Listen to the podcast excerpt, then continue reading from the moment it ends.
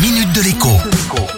Bonjour à tous. Et voilà donc que l'on nous reparle des trains super pas chers. L'avantage d'être journaliste spécialisé économie depuis quelques années, c'est que l'on se souvient des choses. Et le coût des trains pas chers, eh bien, on nous l'a déjà fait à deux ou trois reprises.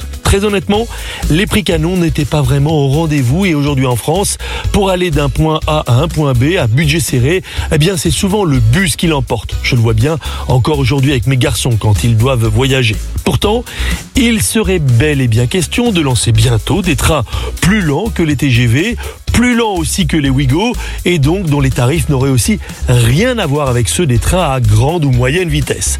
On parle d'un Paris-Lyon-Marseille, d'un Lyon-Nice, d'un Paris-Rennes, d'un Paris-Nantes et d'un Paris-Bordeaux pour commencer. Bien entendu, des trains qui circuleraient dans les deux sens. Alors rien de nouveau sous le soleil, puisque ces lignes ne seront pas assurées par des TGV, ce sont de bons vieux trains corail qui seront mis à contribution. L'histoire ne dit pas à quel prix pourraient être vendus ces billets, mais il y a fort à parier que les tarifs pratiqués par Flixbus et consorts serviront de référence.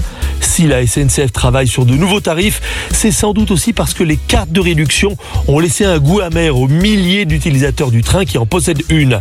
Qu'ils aient payé le prix fort ou déjà bénéficié d'un tarif promotionnel, et malgré les mois offerts pour compenser les confinements, rares sont ceux à avoir amorti en fait le coût de leur carte l'an dernier. À demain. Minute de l'écho avec Jean-Baptiste Giraud sur radioscoop.com et application mobile Radioscoop.